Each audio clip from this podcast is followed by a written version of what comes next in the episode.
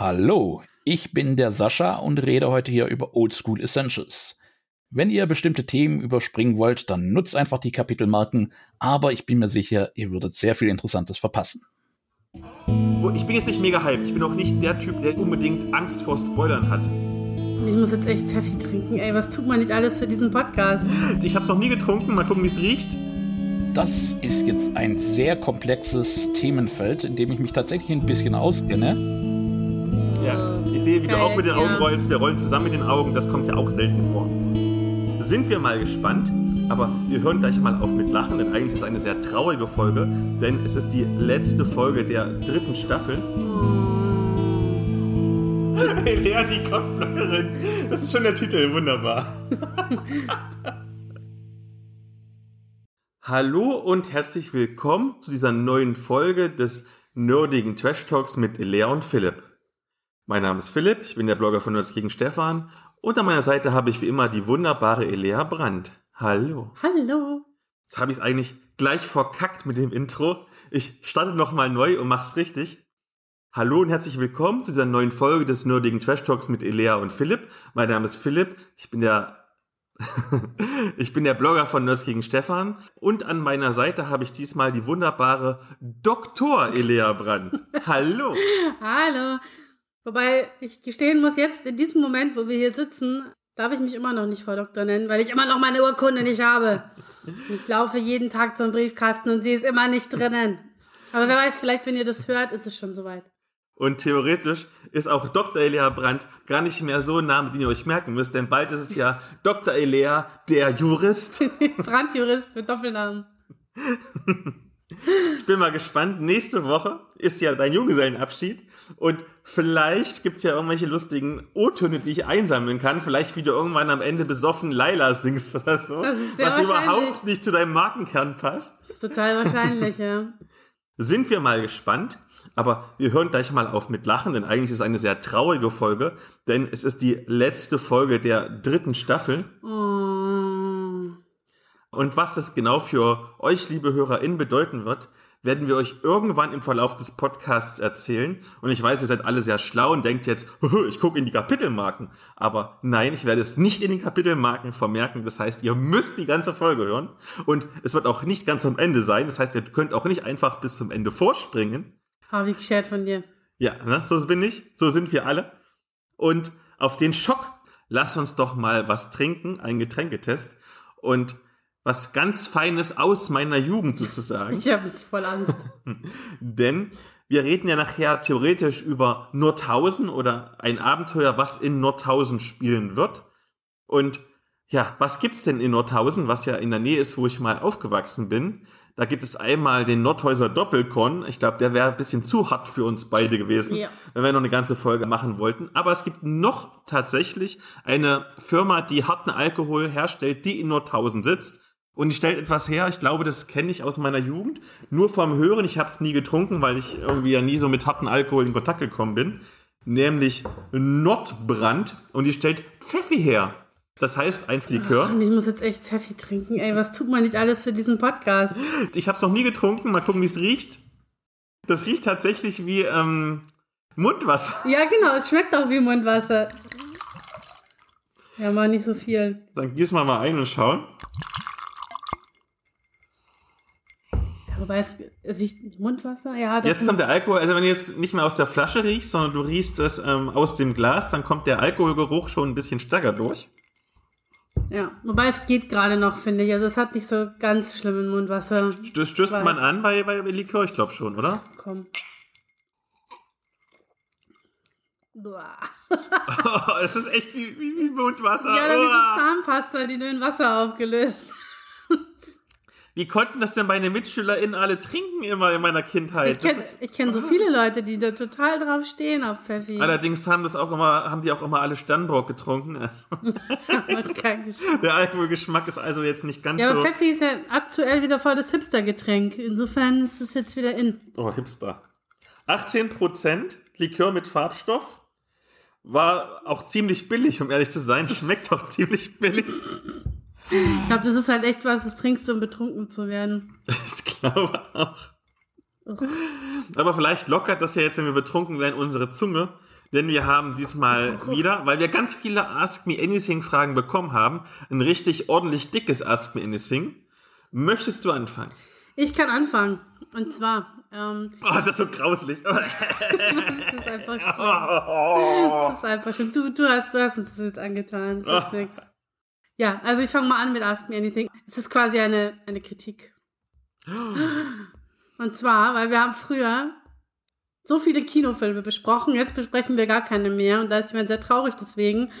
Und deswegen die Frage, mögen wir kein Kino mehr oder hat es andere Gründe? Ich mag tatsächlich Kino immer noch. Das Problem ist, es gibt zurzeit sehr wenige Filme, für die es sich lohnt, ins Kino zu gehen. Ich war ja immer ein sehr engagierter Kinogänger. Ich war immer sehr dafür, das Kino zu verteidigen vor irgendwelchen ähm, Streaming-Anbietern oder so. Ich habe mir gesagt, dein Kino ist viel geiler und so. Und es ist auch. Also ich war jetzt zum Beispiel letztens in Top Gun.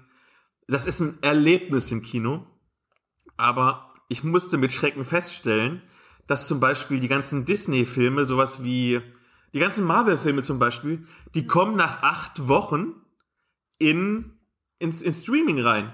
Also ich habe jetzt Doctor Strange letztens geguckt, acht Wochen nachdem es im Kino war. Und dann ist schon die Überlegung von mir, möchte ich denn, sagen wir mit Popcorn und allem drum und dran, 25, 30 Euro bezahlen für eine Sache, die, wo, ich bin jetzt nicht mega hyped. Ich bin auch nicht der Typ, der unbedingt Angst vor Spoilern hat.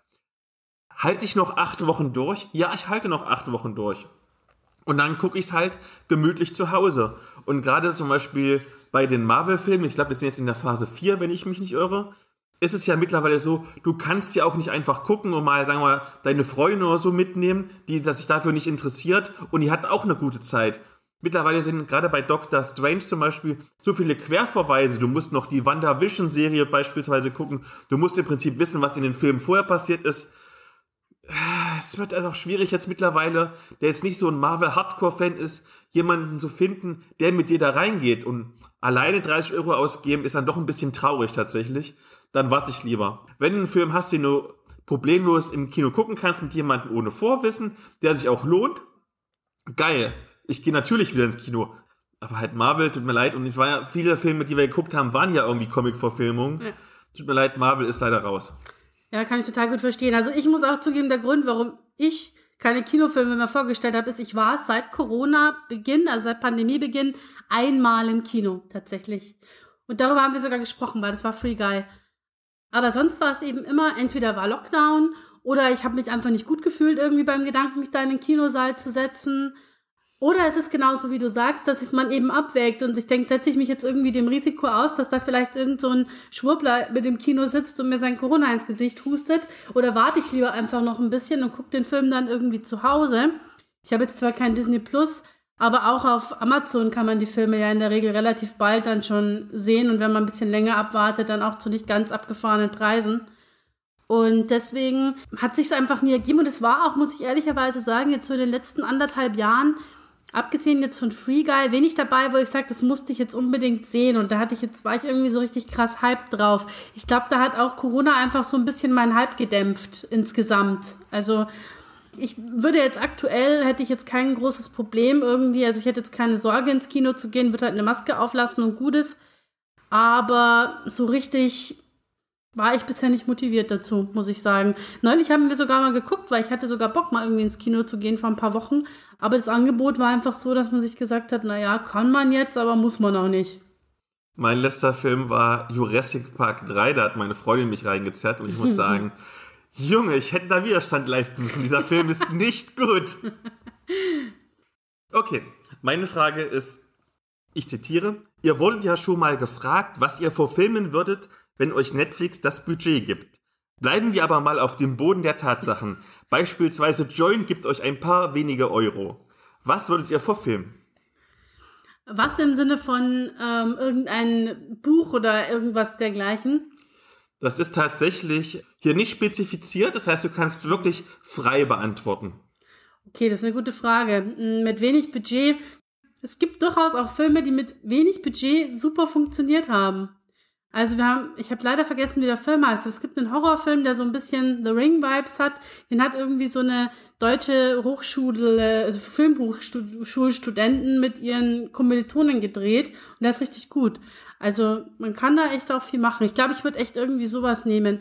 Irgendwas, was so in die Horrorfilmrichtung geht und irgendwas, was im Hier und Jetzt spielt, um keine total peinlichen Special Effects zu brauchen. Also ich würde sagen, wenn es nerdig sein sollte, dann würde ich irgendwas von DSA verfilmen, weil das kann ja nicht so teuer sein, weil viele der Kulissen, wie zum Beispiel Burgruin oder so, haben wir hier ja gratis rumstehen. Und für irgendwelche Massenschlachten musst du keine teuren Computeranimationen nehmen. Du stellst einfach ein paar tausend Lapa auf den Acker und es funktioniert. Und ich glaube, Thomas Michalski als Regisseur wäre jetzt auch nicht so teuer. und ich glaube, wenn es nicht nerdig sein sollte, ich habe letztens geguckt, Damaged Goods. Es ist so eine Amazon Prime-Serie über Millennials in der Quarterlife Crisis, äh, die sich von ihren Lebensträumen verabschieden müssen. Und da hat mich wieder gestört, was mich sehr oft stört. Zum Beispiel war das auch bei einer der besten Serien aller Zeit, nämlich bei Girls, die auch in dieselbe Richtung schlägt. Das ist immer so eine ganz spezielle Bubble, die da dargestellt wird. Das ist so eine WG, ist so die Elea-Bubble, weißt du? Da ist eine Psychologin, da ist ein Jurist, da ist eine Künstlerin in der Gruppe drin. Das ist mir alles so abgehoben. Ich möchte mal was äh, aus meinem Leben haben, meine Bubble. Irgendwie Leute Ende 20, die sich von ihren Lebensträumen verabschieden müssen, die wie ich sind, die in der Kleinstadt im tiefsten Bayern sind oder im tiefsten Osten auf dem Dorf sind, die Ausbildungsberufe haben. Das würde mich mal interessieren. Ich glaube, da könnte man auch gute Geschichten erzählen. Ja, das klingt gut. Also ich habe mir eigentlich jetzt aber eher so gedacht, du würdest jetzt keine Ahnung zu deiner Podcast-Groupie-Story verfilmen oder so. ähm, dann wäre ich ja aber der Schurke in der Geschichte und ich wäre schon, wenn ich irgendwas von mir vorfilmen würde, gerne der Held in der Geschichte. Man könnte natürlich eine lustige Komödie draus machen, denn wir hatten das ja mal, also die vielen Podcast-Groupies, okay, die zwei, die zwei Podcast-Groupies, die ich hatte, die sind ja auch dadurch entstanden, dass ähm, Herbert damals in der ersten Staffel mein Wingman war und dann äh, ab der zweiten Staffel warst ja du meine Wingfrau und das, das ist so in peinlichen Dramen geendet, weil du keine gute Wingfrau bist. Man ja. könnte dann eine gute, eine richtig gute Komödie machen. Ich überlege gerade, was ist denn die, was ist denn quasi die, die, die Analogie zum Cockblocker, weil das funktioniert ja bei mir nicht. Elea, die Cockblockerin. Das ist schon der Titel, wunderbar. Aber du suchst ja nicht nach Cox, von daher ist das in dem Fall jetzt gar nicht so ganz richtig. Aber okay, was hast du? Oh ja, weiter, weiter im Text.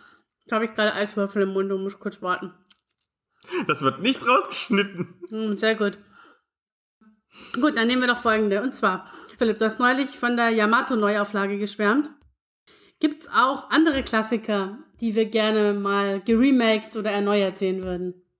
Uh, das ist eine gute Frage. Ich kann auch gerne anfangen, wenn du möchtest. Ich konnte mich ja darauf vorbereiten diesmal. Also ganz grundsätzlich muss ich ja sagen, ich finde, dass es fast zu viele Neuauflagen von Klassikern gibt. Ich würde mir bei manchen Dingen einfach wünschen. Neulich habe ich zum Beispiel gesehen, jetzt soll irgendwie noch mal eine Neuauflage von ähm, Interview mit einem Vampir zum Beispiel erscheinen. Dabei denke ich mir, zum einen hat Anne Rice unglaublich viele tolle Sachen geschrieben. Man könnte auch irgendwas anderes von ihr einfach verfilmen. Oder es gibt einfach auch neue, moderne Sachen, die super schön wären, wenn man die, wenn die mal irgendwie die Chance bekämen, ein Film oder eine Serie zu werden. Von daher würde ich sagen, naja, man kann die Klassiker auch einfach mal ruhen lassen und auf sich beruhen lassen. Aber was mich tatsächlich irgendwie reizen würde, ich bin ja eigentlich nicht so der Videospielmensch, aber es gibt so ein paar Videospiel-Classics, die ich total gerne zumindest mal in einem Let's Play gucken würde, wenn ich sie schon nicht selber spiele. Und da ist Silent Hill ganz oben mit dabei. Aber ich finde, man kann einfach das Original Silent Hill total schwer irgendwie noch ertragen, weil es einfach die, die Sehgewohnheiten und alles, was man so an Grafik gewöhnt ist, schon ex also ja, es passt nicht mehr so ganz. Es ist halt nicht mehr zeitgemäß. Und ich weiß, dass viele Leute da deswegen drauf stehen. Das ist auch total legitim. Aber ich fände es irgendwie ganz cool, wenn man da auch mal irgendwie was, ein Remake dazu machen würde. Weil das würde ich mir auf jeden Fall reinziehen. Ich habe jetzt überlegt und mir fällt überhaupt nichts ein. Wir hatten schon mal so eine ähnliche Frage, da habe ich, glaube ich, eine Neuauflage von Babylon 5 gesagt. Und ich glaube, das hat sich auch nicht geändert. Eine Babylon 5 Neuauflage wäre schon richtig, richtig, richtig cool. Es muss nicht so lang gezogen sein, ähm, vielleicht als, als Miniserie, so die Länge von Stranger Things, das waren, glaube ich, acht, neun Folgen dieses Mal, schön komprimiert. Es muss nicht wieder so eine, so eine Weekly sein, wo du, weiß ich nicht, 20 Folgen, ah, 45 Minuten hast. Nee, das ist dann zu viel Füllmaterial, aber schön komprimiert. Die ganzen geilen Sachen, die bei 05 ausgemacht haben, Raumschlachten und Politik und Völker zusammenleben, ohne irgendwelche Füllerplots, das wäre richtig geil. Cool. Okay, eine letzte Frage noch von mir dieses Mal. Und zwar, ihr lasst ja immer mal durchklingen, dass eure PartnerInnen auch irgendwie nerdig sind. Nun seid ihr als PodcasterInnen ja in der Rolle der ExpertInnen, aber gibt es etwas, bei dem sie sogar besser sind als ihr? Bei allem. Das ist eine blöde, das ist eine schwierige Frage, weil der, der, der Jurist ist, was Nerd-Dinge angeht, einfach so viel fitter als ich in allem. Der kann dir jede einzelne Regel aus jedem einzelnen Rollenspiel, das wir je gespielt haben, sofort aus dem Ärmel schütteln. Und auch so, was Comics angeht, ist der, also bist du zum einen natürlich viel fitter als ich, aber da ist der Jurist auch viel fitter als ich. Also von daher, wenn es nicht gerade um Fantasy-Literatur oder fantastische Literatur geht, da bin ich besser, ist, glaube ich, gewinnt der Jurist jedes Nerd-Duell gegen mich. bei mir ist es so, ich zerdenke zu viel von dem, was ich konsumiere. Das habe ich jetzt bei Stranger Things gehabt in der letzten Staffel, wer stirbt. Oder wenn wir Wrestling gucken, wer äh, gewinnt, wer verliert. Ich durchdenke das und überlege so, hm, es wäre doch jetzt von der, von der Story her wesentlich logischer, wenn irgendwie der irgendwie gewinnen würde oder wenn der verlieren würde oder wenn der sterben würde. Und meine Freundin ist so, ich habe das Gefühl, der stirbt. Oder halt beim Wrestling, ich habe das Gefühl, der gewinnt und der verliert. Und sie hat immer recht. und ich zerdenke das und liege immer falsch. Und wo sie unfassbar viel besser ist, ist beim Blitzbowl, diesem wunderbaren äh, Blood Bowl Brettspiel in einer kleineren Version. Und da kommen wir gleich zum Thema. Thema vor dem Thema, ich war auf der KicksCon. Das ist eine kleine Veranstaltung, die war mit 2G+, also super sicher, deswegen war sie aber auch wirklich, wirklich klein. Also es, es, gab nicht so viele Menschen, die sich dafür begeistern konnten für das Konzept. Es war aber schon dann sehr entspannter irgendwie. Und die haben sich auch bemüht, obwohl es so klein war, mit einer riesigen Tombola und Obsttellern und so weiter und so fort. Und da gab es halt auch ein Turnier. Und ich war so gut beim Blitzball-Turnier. Und ich hätte einfach noch, ich hätte noch nicht mal gewinnen müssen. Hätte gereicht, glaube ich, wenn ich mit maximal sechs Punkten Unterschied irgendwie verloren hätte. Ähm, dann hätte ich immer noch den ersten Platz gemacht bei diesem Blitzball-Turnier. Und meine Freundin zieht mich irgendwie in 10 Minuten ab mit, oh, ich glaube, 15 zu 4 oder so. Ähm, ja, und dann hat Stefan gewonnen. Das heißt, der Nutz gegen Stefan. Stefan hat leider dummerweise den ersten Platz gemacht und hat meine Freundin hat dafür gesorgt, dass ich ja. nur Zweiter bin.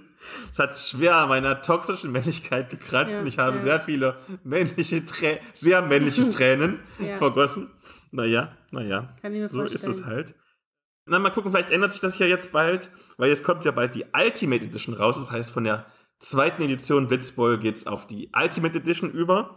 Und das ist eine schöne Überleitung, denn vielleicht kommt ja auch bald die Ultimate Edition unseres Trash Talks. Uh. Ja, genau. Für die Leute, die vom Anfang an zugehört haben. Jetzt ist die Stelle, wo wir über die Zukunft reden. Uh. Und zwar, wir kommen von der dritten Staffel, die jetzt endet, zur vierten Staffel. Und die wird ein bisschen, die wird gar nicht so viel anders, aber doch ein bisschen, denn wir spielen unsere Stärken aus. Denn es wird drei Podcast-Hosts dieses Mal geben. Klar, mich wie immer, weil ich mache den ganzen Kram hier ja. Dann die Lea, weil die einfach die Klicks bringt. Ja. Und weil ihr ihn alle so gemocht habt, zumindest was die Klicks gezeigt haben, den André, den Würfelhelden. Und es wird so aufgeteilt sein, dass die Lea quasi mit mir dann den Kram aus der zweiten Staffel macht. Das heißt, wir werden über irgendwelche spannenden Themen oder Gedankengänge reden. Das hatten wir letztes Mal toxische Nostalgie zum Beispiel oder Darstellung von psychischen Krankheiten oder von Tod im Rollenspiel. Und mit dem André quasi übernehme ich das, was wir jetzt in der dritten Staffel gemacht haben. Das heißt, da werden wir Spiele vorstellen. Und er hat aber auch schon so ein paar eigene Ideen, was er einbringen könnte. Das heißt, ja, es wird also spannend werden. Lasst euch überraschen. Ähm, der Veröffentlichungs- Rhythmus wird dann wahrscheinlich so ein bisschen nicht mehr ganz so straff sein. Also wir hatten ja immer sonst immer abwechselnd eine nerdige Folge, eine niveauvolle Folge. Jetzt, wo wir quasi dann zwei nerdige Co-Hosts haben, wird es wahrscheinlich wieder mehr nerdige Folgen geben und weniger Spin-off-Folgen, was für die Klicks ganz gut ist. Sind wir ehrlich, die Klicks von den nerdigen Folgen sind immer besser als die von den niveauvollen Folgen. Lasst euch überraschen. Und dann sind wir schon bei der Medienshow. Es geht schnell voran. Ich trinke noch mal einen Schluck von diesem super ekligen Pfefferminzlikör. Ja. Alter, der ist so eklig. Da haben wir sogar schon, wir haben ja beim Eiswürfel, der Preiswürfel reingetan Boah. und die haben sich jetzt aufgelöst. Das heißt, der hat sich zumindest ein bisschen verdünnt, aber er ist immer noch eklig. Wie kann das ein Hipster-Getränk sein? Es ist so eklig. Ich weiß es auch nicht. Boah. Okay, Medienshow-Update. Du fängst an. Ich fange an. Jawohl. Okay. Ähm, ja, ich war ein bisschen traurig, Philipp, dass wir das nicht als gemeinsame Medienschau machen können. Ich habe einfach keine Zeit. Ihr wisst ja, ich bin Fachkrankenpfleger für Schmerzen und Corona fickt das Gesundheitssystem. Ich komme zu nichts. Es ist echt traurig. Das ist in der Tat sehr traurig. Jetzt muss ich ganz alleine über The Boys Staffel 3 reden. Und da war es tatsächlich ausnahmsweise mal so, ich bin normalerweise gar nicht der Mensch, der so wahnsinnig gehypt ist auf neue Staffeln, aber bei The Boys haben der Jurist und ich schon so in den Startlöchern gestanden, um dann direkt sofort die erste Folge gucken zu können. Und diese eine Woche Wartezeit dazwischen, die war schon hart. Ich will jetzt gar nicht so krass viel über den Inhalt sagen, weil ich jetzt nicht spoilern möchte. Es gibt ja vielleicht auch Leute, die die ersten beiden Staffeln noch nicht gesehen haben und das aber gerne noch nachholen wollen. Grundsätzlich geht es in der dritten Staffel nahtlos weiter. Wer es vielleicht noch nicht weiß, The Boys ist so eine Art ja, Superhelden, Satire, sehr böse, sehr blutig. Stellt sich sozusagen die Frage, was wäre, wenn, wenn die Superhelden im Hier und Jetzt genauso medial ausgebeutet werden würden und genauso, ja, selbstsüchtig und arrogant und äh, gefährlich werden wie heutzutage so manche Leute, die sich in der Politik oder der Gesellschaft rumtreiben, nur eben plus Superkräfte.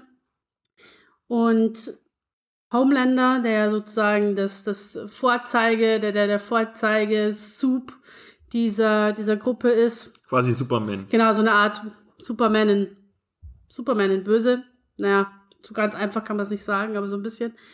Hat, im, hat ja in der zweiten Staffel so eine kleine Image-Schlappe hinge, hinlegen müssen aufgrund von Liebschaften mit Nazis. Man kennt das Problem. Aber ähm, in der dritten Staffel zeigt sich dann tatsächlich, wie gefährlich dieser, dieser Homelander tatsächlich sein kann und was der bereit ist, durchaus zu tun, um seine Position an der Spitze der Superhelden und an der Spitze von Walt, der Firma, die die Superhelden vermarktet, zu behalten. Und es wird seinen ja, Gegenspielern sozusagen den, in Anführungszeichen, Helden der Geschichte, wenn man überhaupt von sowas reden kann bei, bei The Boys.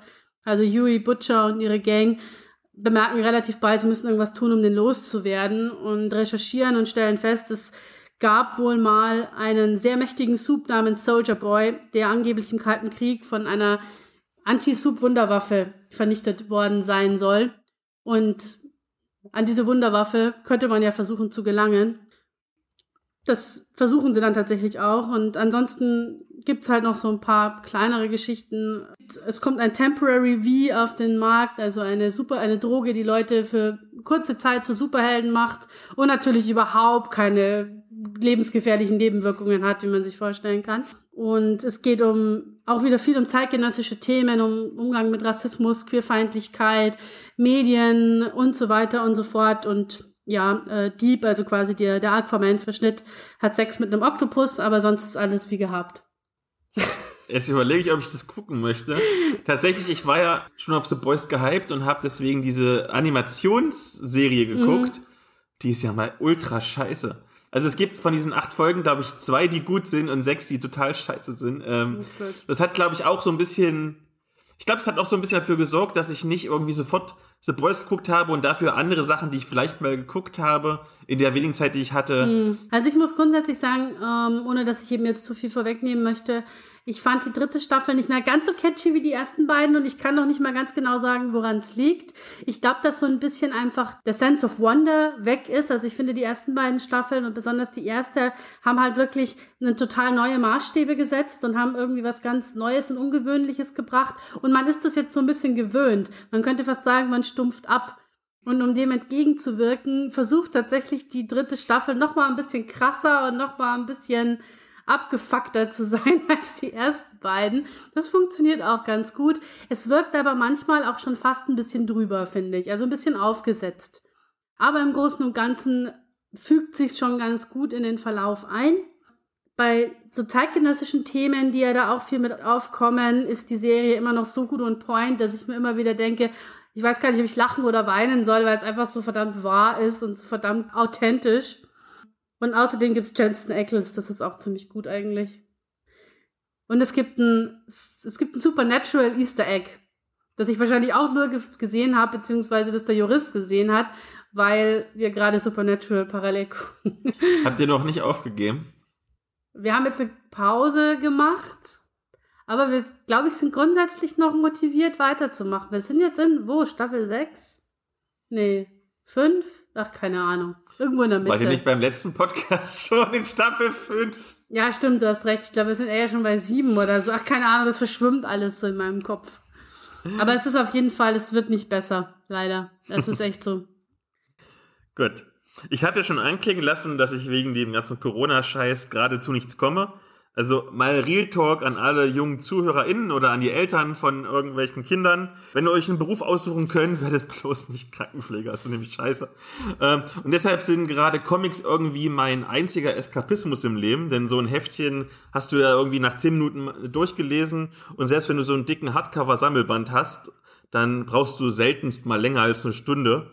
Also viel kürzer als irgendwie ein dickes Rollenspielbuch oder irgendwie ein episch langen Roman. Also nicht wundern, alle meine Medienschauen werden heute mit Comics zu tun haben. Und mein erstes Update ist sozusagen der Anschluss an die letzte Episode, denn da hatte ich ja die Vanessa Drossel im Interview. Und die ist bekannt für ihr erzählerisches und zeichnerisches Fable für Blaulichtgeschichten. Also wenn es irgendwie um die realistische Darstellung von Polizei oder vom technischen Hilfswerk geht, dann ist sie immer ganz vorne mit dabei. Und umso gespannter war ich, als ich erfahren habe, dass sie eine Zombie-Geschichte erdacht und dann gezeichnet hat, welche in der Comicreihe Die Toten erschienen ist. Ich glaube, ich habe ganz am Anfang des Podcasts schon mal einen Band vorgestellt, deshalb kommt er jetzt hier in der Update-Kategorie. Aber um ehrlich zu sein, ich war zu faul zu gucken, in welcher Folge wir den vorgestellt haben. Äh, irgendwo halt. Jedenfalls geht es bei Die Toten halt um Zombies, die in Deutschland wütend und so ich die Nummerierung der Reihe richtig verstanden habe, gibt es wohl mehrere Zyklen, aber ich bin noch nicht ganz durchgestiegen, was die Zyklen bedeuten. Hier jedenfalls sind wir beim Zyklus 2.3 und es geht in zwei verschiedenen Geschichten irgendwie um die Ostsee. Einerseits geht es um eine letzte Menschheitsfestung am Strand von Kiel, die eigentlich doch ziemlich sicher ist, aber dann strandet da die von Zombies bevölkerte Gorch Fock, also unser Bundeswehr-Segelschulschiff, und dann fressen die Zombies halt die Leute auf. Und andererseits geht es um eine abgeschiedene Insel, auch eine der letzten Festungen der Menschheit, die ebenfalls von einem zombieverseuchten Schiff bedroht wird. Diesmal ist es aber ein Kreuzfahrtschiff. Und da macht sich dann eine kleine Truppe Überlebender auf, um das Schiff umzulenken, damit es eben nicht auf der Insel strandet. Vorneweg, der Zyklus 2.3 ist prinzipiell ein guter Comicband. Beide Geschichten lesen sich gut weg und sind spannend, auch wenn das Zombie-Setting ja prinzipiell ausgelutscht ist und am Ende geht es ja eh immer nur darum, dass die letzten Überlebenden doch gefressen werden. Aber dieser Band hat eine ganz große Schwachstelle und das ist die Redaktion. Wer kam denn bitte auf diese überaus bescheuerte Idee, zwei so ähnliche Geschichten in ein Band reinzupacken?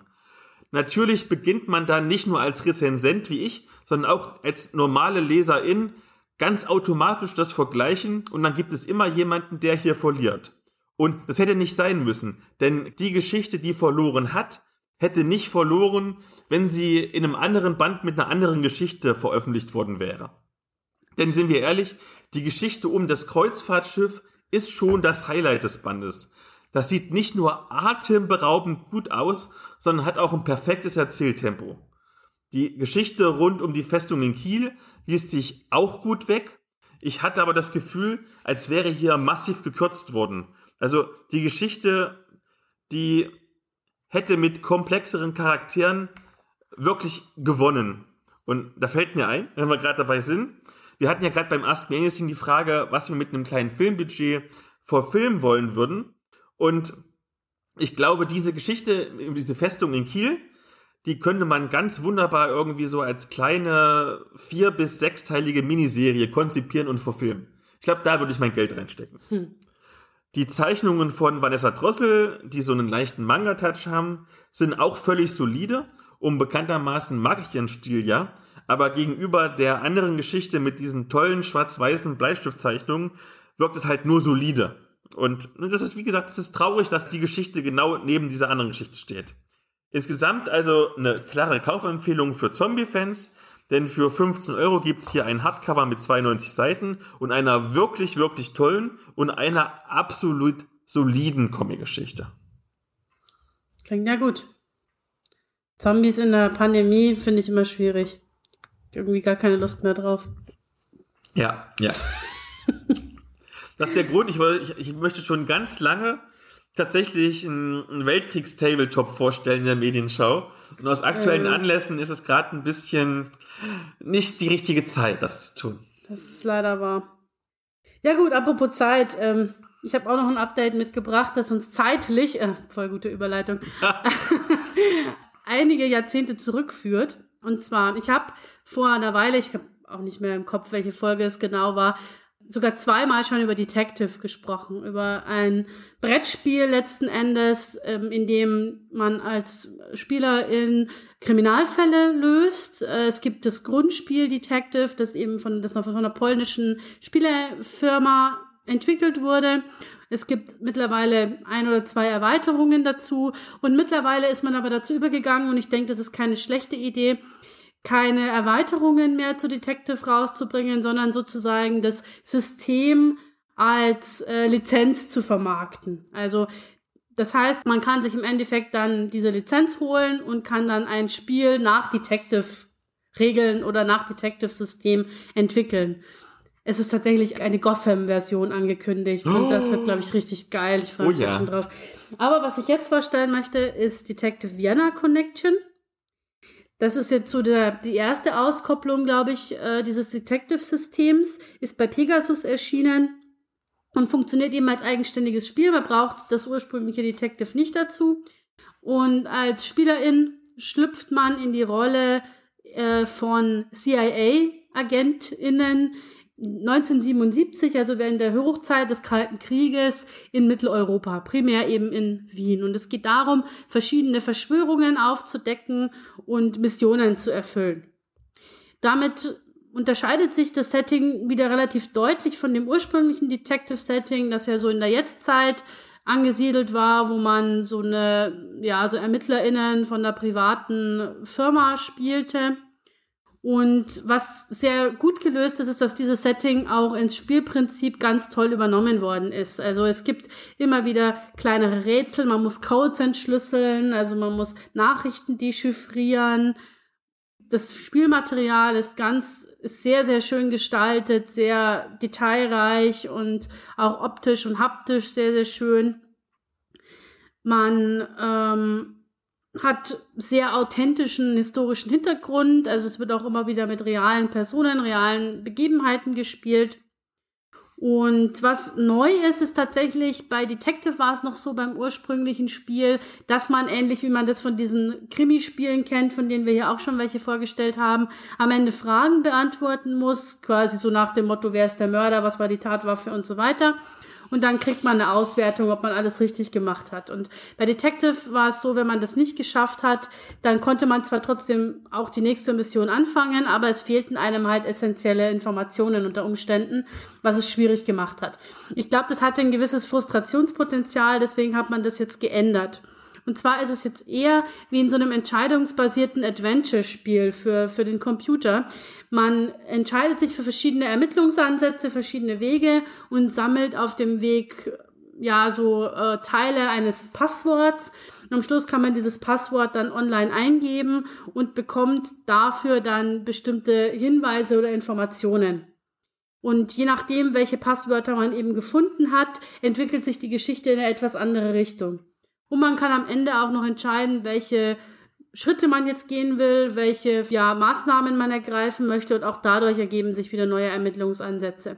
Es gibt also quasi keinen vorgegebenen linearen richtigen Weg, sondern es gibt vielmehr einen Haufen verschiedener Endings und Wege, die man gehen kann und das erhöht definitiv den Wiederspielwert. Es reduziert aber die Deduktionsleistung, die man erbringen muss. Also man ist nicht mehr so gezwungen, alles genau zu ordnen, aufzupassen, genau zusammen zu puzzeln, was ist wie und wo.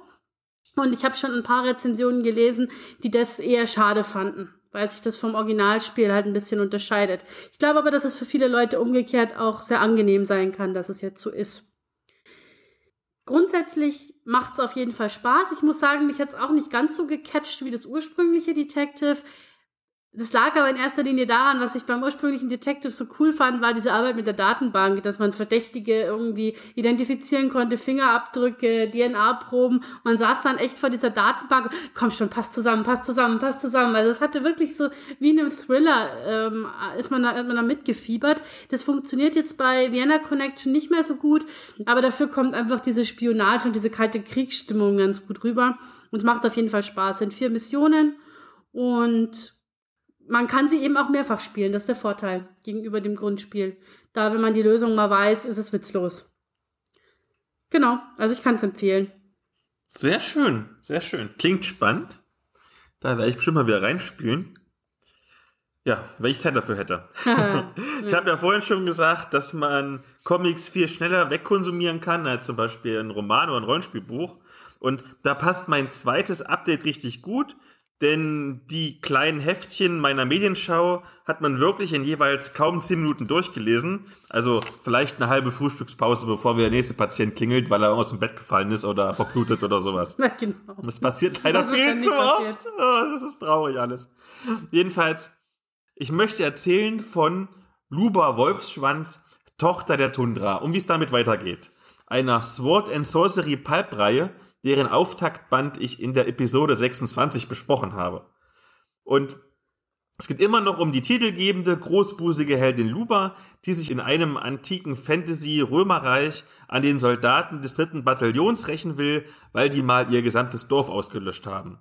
Und dafür reist sie gemeinsam mit ihrer Sklavin Gelata durch die Welt und schlägt allerlei Köpfe ab. Okay, also manchmal hat sie auch mal irgendwie eine kreative Idee, aber der Kernpunkt der Reihe ist, dass es brutale Kämpfe gibt, bei denen öfters mal Köpfe rollen. Dabei sind die Geschichten prinzipiell immer recht repetitiv aufgebaut, denn am Anfang ist Luba in einer misslichen Lage, dann wird aufgeklärt, wie es dazu kommen konnte und am Ende triumphiert sie dann. Und tatsächlich ist es wirklich gefällig. Ich glaube es gar nicht, aber es ist so. Also klar, die Story ist simpel und die Zeichnungen könnten, äh, können auch jetzt nicht unbedingt mit modernen Standards mithalten, aber das macht schon Spaß und ich freue mich tatsächlich immer wieder aller Vierteljahre aufs nächste Heft, gerade weil es mittlerweile auch heftübergreifende Handlungsstränge gibt. Also ich bin da irgendwie drin. Ich weiß nicht warum, aber ich mhm. bin drin. Und so freue ich mich immer wieder dass ich auch nicht der Einzige bin, der das liest, denn so wie man hört, soll die Reihe ziemlich erfolgreich sein. Und so Comic-Erfolgsgeschichten made in Germany, das ist doch was Schönes, gerade wenn der Erfolg wirklich mal verdient ist. Sehr cool, ja. Ja, klingt gut. Aber ich kenne das aber auch. Ich, also gerade finde ich in so stressigen Zeiten sind so Sachen, bei denen man genau weiß, was man erwartet und was man kriegt, schon einfach sehr angenehm, finde ich. Gut. Dann fangen wir mal mit der richtigen Medienschau an. Jawohl. Was hast du denn Feines dabei, Mädchen? Ich habe zum Glück endlich mal wieder einen Roman dabei. Es ist ja schon ein bisschen peinlich, dass es bei mir als Autorin jetzt schon wieder so lange her ist.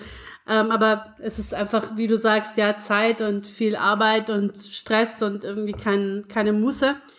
Aber ich habe mich jetzt tatsächlich mal wieder aufgerafft, meine 12 Audible Guthaben, die ich halt noch offen habe, zu verbrauchen. Ich bin viel mit dem Auto unterwegs und irgendwie konnte ich jetzt auch sehr lange keine Hörbücher mehr hören, aber jetzt ging's wieder. Und ich habe ähm, gehört Quality Land 2.0 von Marc-Uwe Kling.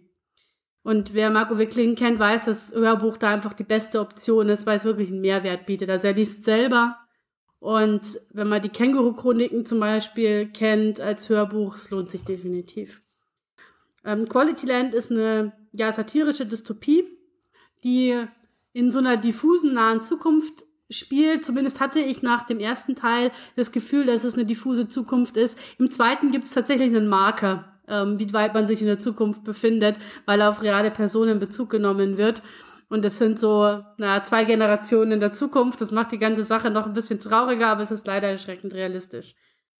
Quality Land ist eine klassische Dystopie, in der quasi Menschen rund um die Uhr von allen möglichen technischen Equipment überwacht und äh, ja, von Algorithmen gesteuert werden. Sie haben soziale Levels, die ihnen bestimmte Dinge erlauben oder andere nicht. Sie treffen ihre Partner nur noch über kompatible Dating-Apps und The Shop, also sozusagen die, die äh, Universal-Weiterentwicklung von Amazon, schickt dir Produkte schon zu, bevor du weißt, dass du sie brauchst. Und auch politisch ist ähm, Quality Land letzten Endes die absolute Weiterentwicklung des Turbokapitalismus.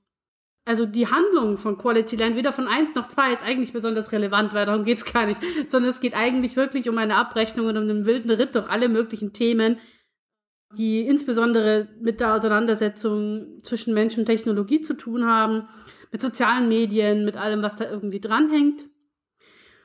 Und das war schon in Teil 1 ganz schön viel auf einmal und es wird in Teil 2 nicht weniger, weil eben Themen jetzt auch dazu kommen, die im ersten Teil noch keine Rolle gespielt haben. Klimawandel zum Beispiel oder auch sowas wie automatisierte Waffensysteme, elektronisch geführte Kriege und so weiter. Also es geht schon ziemlich deep mitunter, aber es bleibt immer auf eine, bei einer relativ humorvollen Betrachtung des Themas, meistens.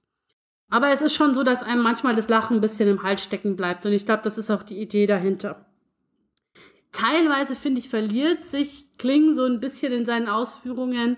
Ähm, dann wird es ein bisschen langatmig, aber im Großen und Ganzen ist diese satirische Überspitzung schon extrem gut und extrem on point. Also gerade die Auseinandersetzung mit politischen und mit so Gesellschaftsthemen, also ich, es ist zum einen saulustig und es ist zum anderen auch echt sehr, sehr gut. Also mein persönlicher Favorite ist zum Beispiel die Kirche des Thermomix die, ähm, oh die, die, eine Religionsgemeinschaft gegründet haben, bei der sie quasi nur den Thermomix benutzen dürfen und dann auch in äh, einer missionarischen, also in Mission unterwegs sind, um andere Leute von der Schönheit des Thermomix zu überzeugen. Ich habe so viele Arbeitskolleginnen, nicht gegendert, ich glaube, die würden da sofort eintreten, ohne Scheiß. Ich träume auch eigentlich heimlich immer von dem Thermomix, weil ich hasse ja Kochen von daher. Aber egal. Also auf jeden Fall diese Sachen, die sind wirklich witzig und das funktioniert auch saugut. Also das ist echt super. Was ein bisschen schade ist und was die ganze Sache für mich so, was, was so ein bisschen Wermutstropfen ist in der ganzen Sache, ist, dass Kling leider ein bisschen lost darin ist, über Marginalisierung zu schreiben. Und seine AkteurInnen sind zu einem Großteil Social Outcasts. Das bringt ja so eine Dystopie mit sich, dass man weniger über die schreibt, die irgendwie in Machtpositionen sind, sondern eher über die, die in diesem System so ein bisschen verloren gehen. Und das ähm, ist zwar unterschiedlich, es sind auch einige Personen dabei, die eher Machtpositionen einnehmen und damit so, damit strugglen, aber der Großteil sind schon so, so Outcasts letzten Endes. Und da zeigt sich dann, dass die Satire manchmal auch in die falsche Richtung tritt. Und das macht die Sache ein bisschen schade. Also zum Beispiel die Hauptfigur auch schon aus dem ersten Teil ist Peter Arbeitsloser. Also in Quality Land heißen die Leute mit Nachnamen immer so wie der Beruf ihrer Eltern. Und ähm, der ist eigentlich Maschinentherapeut, aber im ersten Teil darf er nicht als Maschinentherapeut arbeiten, weil verboten ist, dass man Maschinen repariert, weil man soll neue kaufen, um die Wirtschaft anzukurbeln. Und im zweiten Teil darf er das aber dann sein, weil die Gesetze geändert wurden und kümmert sich um quasi psychisch kranke oder in irgendeiner Art und Weise beeinträchtigte Maschinen. Also es gibt zum Beispiel eine Drohne mit Flugangst und ähm, es gibt einen äh, Kriegsroboter mit PTBS und so weiter. Und das ist, und das Problem ist, dass diese Androiden oder diese, diese Maschinen sehr vermenschlicht werden natürlich. Die haben eine eigene Persönlichkeit irgendwo ist wie bei Star Wars mit C3PO. Das sind eigenständige Personen. Und dementsprechend ähm, haben sie, machen sie natürlich auch den Anschein von realen Personen mit realen Problemen. Und trotzdem werden aber diese psychischen Probleme so ein bisschen in das Lächerliche gezogen, weil es sind ja Maschinen und haha. Und das finde ich ist manchmal ein bisschen schwierig, ähm, weil so dieses ganze, gerade so dieses Thema psychische Erkrankungen dadurch leicht ins Lächerliche gerät. Und das ist eben genau das Problem, dass dann irgendwo nicht mehr das System das Problem ist, das solche Leute eben ausschließt oder das ihnen keine Teilhabe ermöglicht, sondern die Probleme der Leute lächerlich werden. Und da tue ich mich dann schwer damit. Und das ist jetzt nur so ein Beispiel. Es gibt ein paar mehr. Ich finde es auch total lustig, dass in einer Welt in zwei Generationen, abgesehen von einem äh, hypersexualisierten, schwulen Sexdruiden, niemand offensichtlich queer ist. Das ist auch eher unwahrscheinlich, würde ich mal behaupten. Und das bricht, finde ich, so ein bisschen die Satire auf, weil dadurch eben die, die, die Wirkrichtung sich verschiebt. Und das ist schade, weil ich glaube, das ginge besser. Und dadurch funktioniert als Gesamtpaket am Schluss nicht so gut, wie es vielleicht könnte. Da fällt mir ein, es ist ja bald so weit, dass der zweite Teil der Känguru-Chroniken ins Kino kommt. Ja. Vielleicht können wir zusammen reingehen. Aber Dann gehst du endlich mal wieder ins Kino, genau. Ja, da hätte ich schon, hätte ich schon Bock drauf. Das war übrigens tatsächlich auch ein Film, den meine Eltern saulustig fanden, obwohl die äh, das Känguru gar nicht kannten. Also es funktioniert tatsächlich auch für Leute, die keine Berührpunkte vorher damit hatten. Cool. Genau. Aber so grundsätzlich, also Quality Land lohnt sich schon reinzuhören. Es macht schon Spaß, aber mit so einem kleinen bisschen so einem Wermutstropfen hinten nach. Nun ist mein Blog, aber auch hier der Podcast ja bekannt dafür, dass ich gern mal andere und zwar meistens sehr viel kritischere Meinungen habe als der Blogger in Mainstream. Und letztens war es wieder soweit. Alle haben einen Comic in den Himmel gelobt. Bei Amazon hat er beispielsweise unfassbare 4,7 von 5 Sternen. Und ich war wieder der Spielverderber und habe eine verhältnismäßig negative Kritik geschrieben. Und zwar geht es um den ersten Sweet Paprika Sammelband, auf den ich wahnsinnig gespannt war. Denn wer eifrig meinen Blog liest, der weiß, dass ich die Trilogie Die Chroniken von Under York, gerade den finalen dritten Band, schon ziemlich verrissen habe. Und da habe ich dann so sinngemäß geschrieben, dass irgendwie traurig ist, dass die tollen Zeichnungen von Mörker Andolfo verschwendet werden, weil halt die Geschichte doof ist, aber die Zeichnungen sind toll. Und bei Sweet Paprika hat sie halt wieder gezeichnet, aber nicht nur das, sie hat auch noch selber die Geschichte geschrieben. Und ja, okay, fangen wir mal mit dem offensichtlichsten an. Mörker hat das Zeichnen nicht verlernt. Das sieht richtig, richtig gut aus. Ob das jetzt so sexy ist, wie der Splitter Verlag es bewirbt, will ich mal in Zweifel ziehen. Dafür wirken die Zeichnungen gerade bei den Sexszenen zu sehr wie eine Karikatur. Aber das muss ja jeder oder jede für sich selbst beantworten. Und offensichtlich gibt es genug Leute da draußen, die halbnackte Comic-Fantasy-Wesen anmachen, denn der Splitter Verlag hat mit Hot Paprika parallel gleich noch eine explizite ab 18 Sammleredition veröffentlicht und für den zweiten Band ist auch schon eine angekündigt. Also die Leute kaufen es offensichtlich. Ja, kein King-Shaming, ich weiß. Also lass uns zur Sache kommen. In Sweet Paprika wird ein fiktives New York von Engeln, Teufeln und Dämonen bevölkert. Und die junge Teufelin Paprika ist eine von ihnen und noch dazu eine richtig große Nummer in der Kulturszene, denn sie ist Kreativdirektorin eines der größten Verlage der Welt und hat sich quasi von einer einfachen Lektorin hochgekämpft zur Verlagsspitze.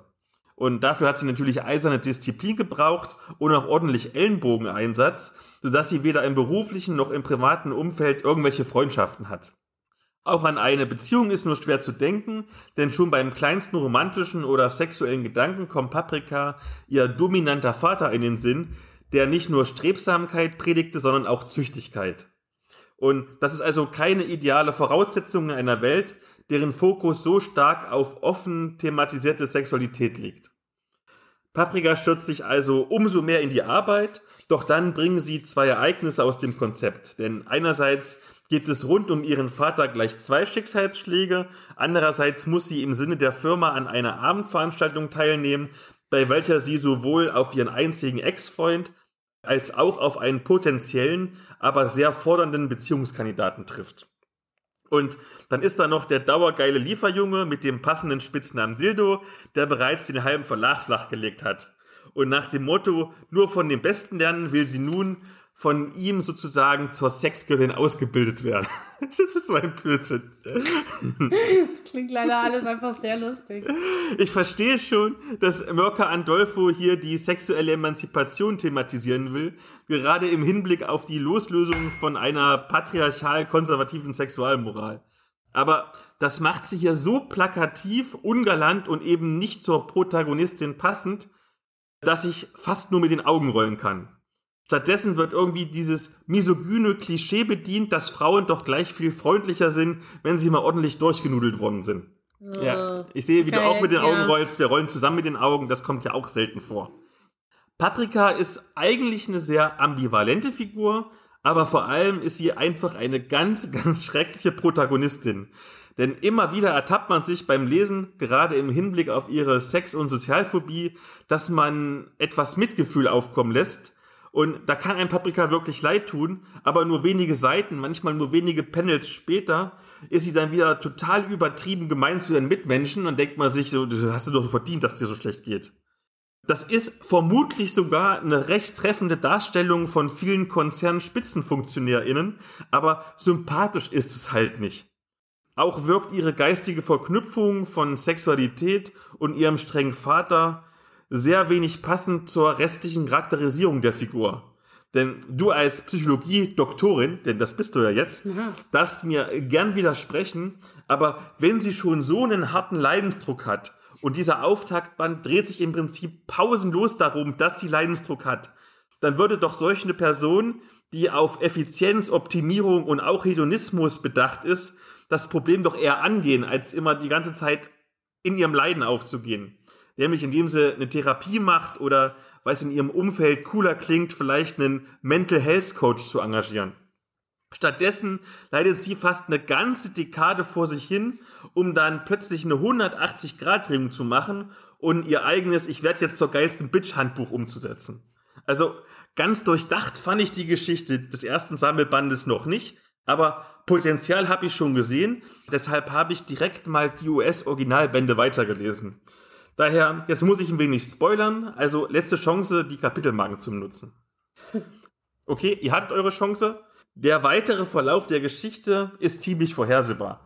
Äh, das kennt man schon aus irgendwelchen Kitschfilmen, denn aus diesem Sextraining wird Liebe, aber es gibt noch ganz viel hin und her zwischen Paprika und Dildo, bis sie sich beide eingestehen, dass sie irgendwelche Gefühle haben. Und vielleicht kommt noch der große Knall, der mich jetzt völlig wegbläst, denn diesen Monat erscheint der vorletzte Band der zwölfteiligen Reihe, aber bisher ist es halt nur solide. Und okay, ich sage in letzter Zeit immer sehr viel solide. Also nehmen wir mal ein anderes Wort. Das ist völlig okay Liebescomic-Kost mit hübschen Zeichnungen. Und so kann ich absolut nicht nachvollziehen, warum all die Comic-BloggerInnen da draußen diesen ersten Auftaktband so dermaßen abfeiern. Also Vielleicht haben Sie schon weitergelesen, denn ich muss zugeben, dass mich die Geschichte im achten Heft, also am Ende des nächsten Frühjahrs erscheinenden zweiten Sammelbandes, für sich gewinnen konnte. Aber nur der erste Sammelband für sich allein betrachtet ist halt nicht gut. Nein. So. Ja. Wollen wir mal was Gutes machen und vielleicht was zusammen? Ja, das klingt doch gut. Du hast was bekommen. Ja, ich habe von Ulysses tatsächlich Rezensionsexemplare bekommen und das ist ja nicht immer das Einfachste von dem, was zu kriegen. Vielen Dank dafür. Und zwar Vampire, das Einstiegsabenteuer. Was ist das denn? Frisches Blut, sehr passend zur Thematik. Und es ist genau ein, genau wie du sagst, es ist ein Einstiegsszenario. Es bietet Leuten, die noch überhaupt keine Berührpunkte hatten mit ähm, Vampire jetzt der fünften Edition, die Möglichkeit, ganz smooth mit sehr viel Material ins Setting einzusteigen. Aber gleichzeitig holt es auch die Leute ab, die vielleicht schon mal eine frühere Edition gespielt haben und die jetzt wissen wollen, was ist denn jetzt neu in der fünften Edition, was hat sich geändert. Die Geschichte ist recht einfach in sieben Akten erzählt. Und zwar, ich glaube, frisch gebissene, Neugeborene oder wie die heißen, ich mhm. weiß es nicht genau, die wachen in einem Schlachthaus auf und merken so, hm, was ist mit uns los? Warum sind wir jetzt so komisch? Ja, weil ihr Vampire seid. Und dann ähm, müssen sie ja quasi rausfliehen, dann lernen sie andere Vampire kennen, irgendwie auch zwei Clans, die miteinander irgendwie verfeindet sind. Und irgendwann kommen Inquisition, heißen die? Inquisitionsleute. Und dann gibt's Kämpfe und so und die SpielerInnen verstehen am Ende, warum das passiert ist, was passiert ist. Also eine ganz simple Story, aber zumindest für mich als jemand, der keine Ahnung hat, ich muss sagen, ich glaube, ich habe schon einen Eindruck bekommen, wie die Welt aussieht, wie sie funktioniert, auch natürlich in einem ganz, ganz kleinen Rahmen. Wie siehst du das? Du bist ja flufftechnisch da voll drin. ja, ich finde auch. Also das, das Schöne ist, dass man wirklich sehr, sehr smooth da rein begleitet wird und man startet eben als, wie du sagst, Neugeborene. Das heißt, auch die Charaktere haben zu dem Zeitpunkt absolut ab, gar keinen Plan, was eigentlich mit ihnen los ist. Sie wissen nicht, was Vampire sind, sie wissen nicht, was die Camarilla ist, was Anarchen sind, was also dieser ganze Vampire the Masquerade Fluff kommt mit dem Spiel. Also die SpielerInnen und selbst die Erzähl also selbst ErzählerInnen, die, die, die das leiten, können so im Stück für Stück einfach in diese Thematiken eintauchen, ohne dass man sich jetzt irgendwie seitenweise Fluff durchlesen muss. Und es ist ja nicht gerade wenig Fluff, der da mitkommt. Die Lore ist ja doch recht umfangreich mittlerweile von Vampire the Masquerade und es hat auch so seine eigene Sprache und seinen eigenen Slang. Da habe ich beim letzten Mal ja drüber gesprochen, als ich Swan Song vorgestellt habe, das Videospiel, dass es für, für Neulinge schon schwierig sein kann, mit diesen ganzen Begriffen erstmal klarzukommen. Und ich glaube, das funktioniert ganz gut.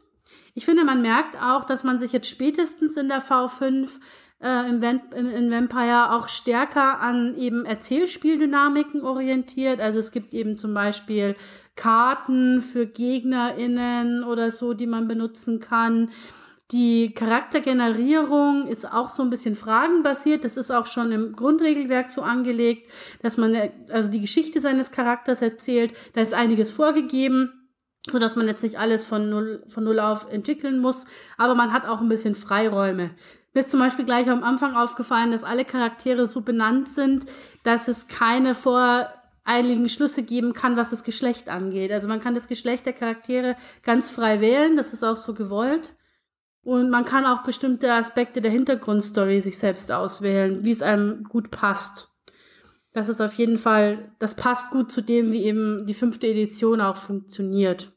Und was ich auch sehr schön finde, ist, dass direkt auch mit einem Hinweis auf Safety Tools angefangen wird. Ich finde das gerade bei so Einsteigergeschichten super, weil das Leute von Anfang an smooth irgendwie drauf hinführt und das gleich normalisiert und von vornherein sagt, hey, klärt vorher ab, was wollt ihr haben, so Lines und Welts mäßig, ohne das jetzt konkret zu nennen, aber das macht eben von vornherein einen anderen Rahmen. Und das finde ich eine sehr coole Sache. Weil du Erzählspiel angesprochen hast, was mich im ersten Moment ein bisschen überrascht hat, ist, dafür, dass es ja doch ein erzählerisches Spiel ist, wie umfangreich eigentlich die Texte sind, wie viel du lesen musst. Also, ja. wenn ich mich jetzt nicht ganz irre, müsste allein dieses Abenteuer, der Abenteuerteil irgendwie äh, plus der Nebencharakterbeschreibung, ich glaube 48 Seiten ungefähr umfassen das ist für so ein doch im Prinzip recht kurzes, simpel mhm. strukturiertes Abenteuer schon umfangreich. Man muss allerdings dazu sagen, es sind doch sehr viele Erzähltexte dabei. Es ist wie so ein Videospieltutorial. Ja, ich meine, wer genau. das kennt irgendwie, am Anfang kommt erstmal, dass du ducken lernst und dich umschauen und irgendwie springen.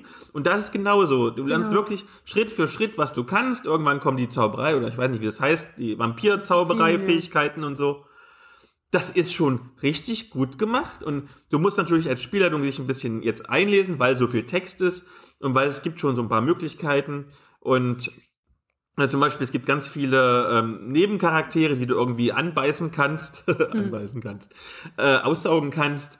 Also das ist schon viel Material. Vielleicht kann man sogar ein bisschen mehr dann noch ausmachen. Also wenn du ein bisschen erfahrener bist, dass du nicht nur das Abenteuer spielst, sondern vielleicht gleich noch ein Abenteuer hinterher schieben kannst, mhm. weil schon genug Material da ist. Also ich würde sagen, wenn du überhaupt keine Ahnung vom Vampire hast, ich bin ja genau der Richtige dafür. Ich glaube, ich würde damit Spaß haben und würde vielleicht sogar irgendwann weiterspielen. Ich glaube, es ist auch ja auch so ein bisschen so angelegt. Also am Schluss ähm, wird einem ja dann sozusagen die Möglichkeit offeriert, dass man das Ganze eben jetzt auch in eine Kampagne übergehen lässt, zum Beispiel. Und da bietet einem dieses Szenario ganz viele Möglichkeiten. Soweit ich nämlich gesehen habe, ist es auch gar nicht festgelegt, wo das spielt. Also die ähm, Figuren haben zwar, also die Charaktere haben englische Namen, aber das ist das Einzige. Also das könnte jetzt in jeder beliebigen Stadt auf der Welt, wo irgendwie englische Namen vorkommen, könnte das angesiedelt sein. Und das ermöglicht einem eben gewisse Freiräume und ähm, es erfordert aber nicht, weil das ist was, was bei Vampire oft ein bisschen schwierig ist, es erfordert nicht, dass man vorher schon diese ganze Vampirgesellschaft ausdifferenziert hat. Das kann sehr viel Spaß machen, also dass man sich am Anfang überlegt, was gibt's da für Vampire, wer ist der Boss und wer hat die ganzen wichtigen Funktionen inne. Aber das dauert natürlich und das erfordert viel Arbeit. Und ähm, dieses Szenario erfordert es eben nicht. Das funktioniert auch ohne, weil man eben da einfach reingeschmissen wird. Und man kommt auch relativ smooth mit den spezifischen Themen, also Metathemen sozusagen im Kontakt, die in der V5 eine Rolle spielen. Also eben, du hast die, die zweite Inquisition zum Beispiel angesprochen, die kommt vor. Es geht so ein bisschen um den Konflikt zwischen der Camarilla, also dieser alteingesessenen, sehr hierarchisch strukturierten Vampirgeheimgesellschaft und den Anarchen, die eher moderner und progressiver unterwegs sind. Also diese ganzen Themen werden angerissen, ohne dass das wahnsinnig in die Tiefe gehen muss.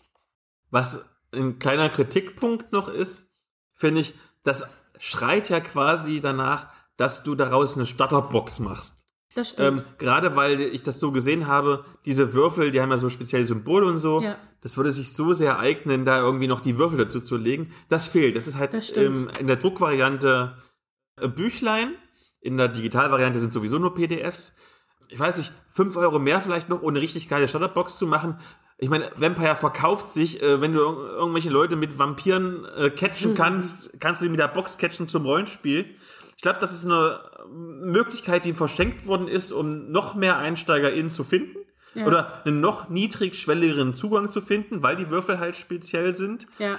Aber ich meine, ich bin nicht der, der Rechenonkel von Ulysses. Die wissen wahrscheinlich schon, was sie tun und warum sie es so machen. Also vermute ich zumindest. ähm, doch, also ich würde sagen, ist eine sehr coole Sache. Doch, Ja. ja, ja. Und dann kommen wir zu ganz anderen coolen Sachen, denn es geht mal wieder um eines meiner Lieblingsthemen, nämlich Oldschool Dungeon Crawling. Hallo Sascha, hallo Markus. Hört ihr mich denn tief im Dungeon? Jawohl, hallo. Ausgezeichnet, hallo.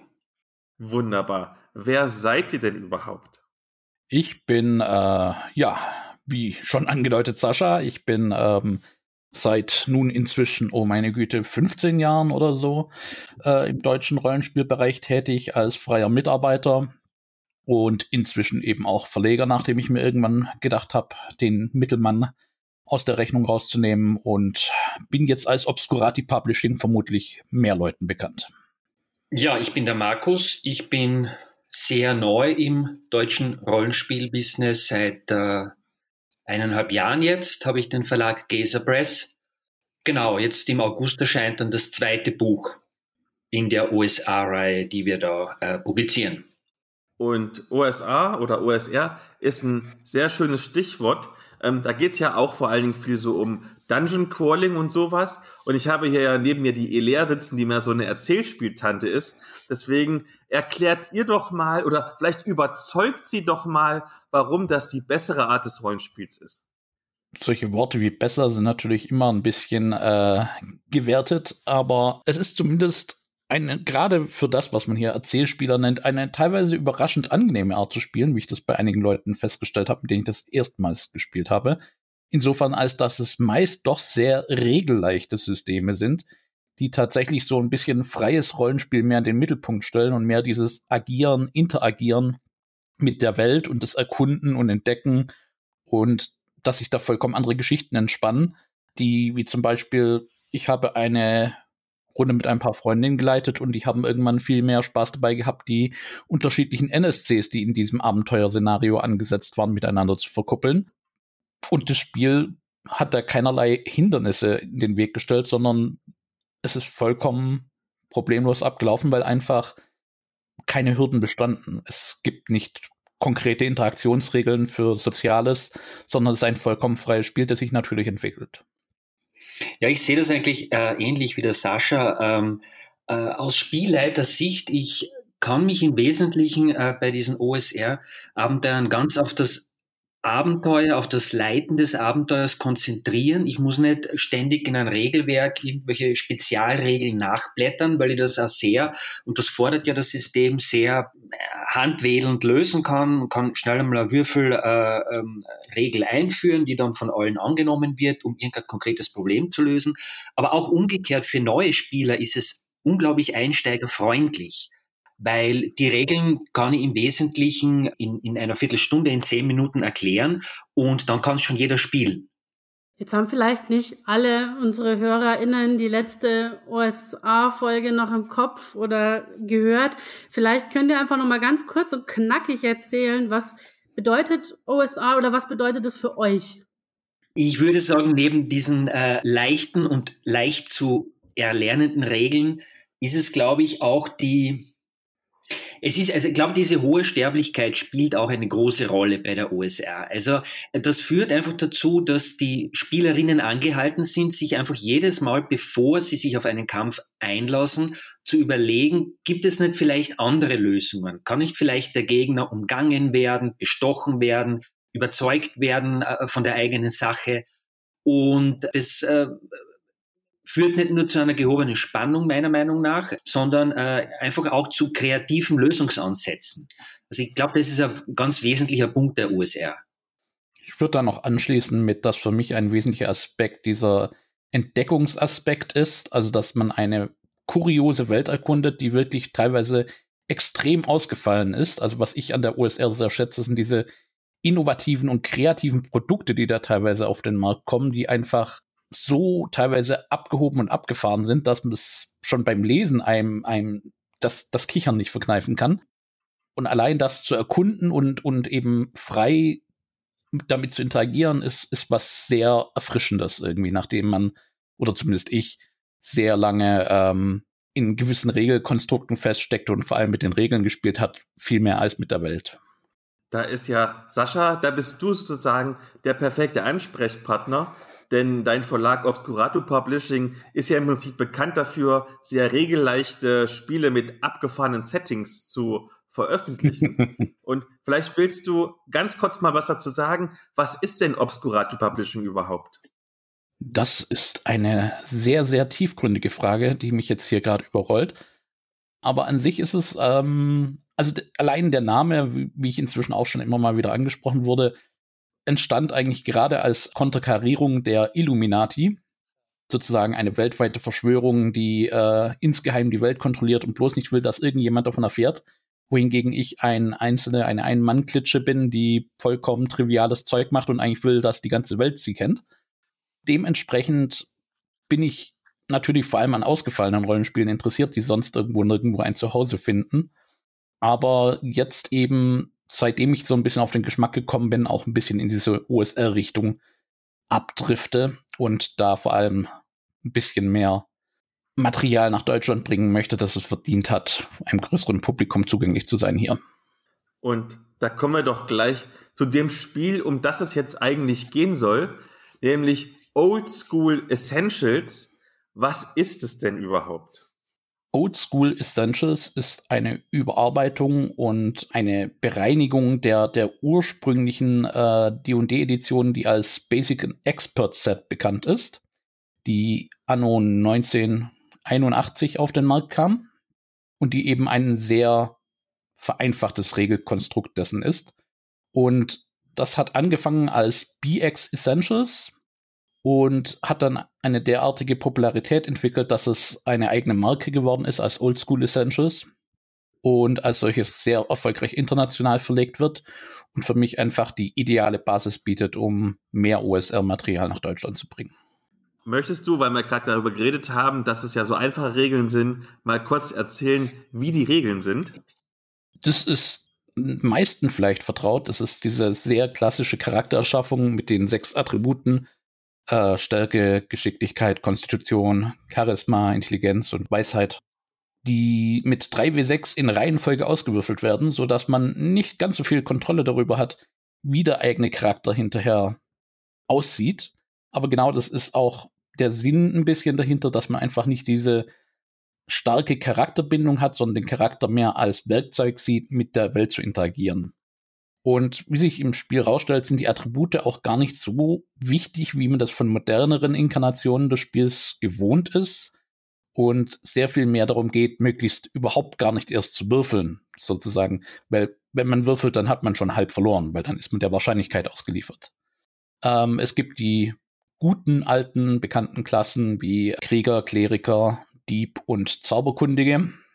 Und dann noch die ähm, Fantasy-Völker, Elfen, Halblinge, Zwerge der klassischen Variante. Und Oldschool Essentials ist dann noch einen Schritt weiter gegangen. Also es hat sich erstmal sehr auf diesen klassischen Regelkern beschränkt, diesen ordentlich lektoriert und ordentlich layoutet präsentiert, damit das super verständlich ist. Und hat dann dieses Material noch um andere populäre Elemente erweitert aus späteren Editionen, diese aber rückportiert auf diesen alten Regelkern, also sehr simpel und sehr eingängig. Das heißt, welches Material brauche ich oder welches Material kann ich mir dann organisieren, wenn ich jetzt sage, oh ja, das möchte ich jetzt direkt mal ausprobieren? Also an sich ist man mit diesen klassischen Fantasy-Regeln bedient.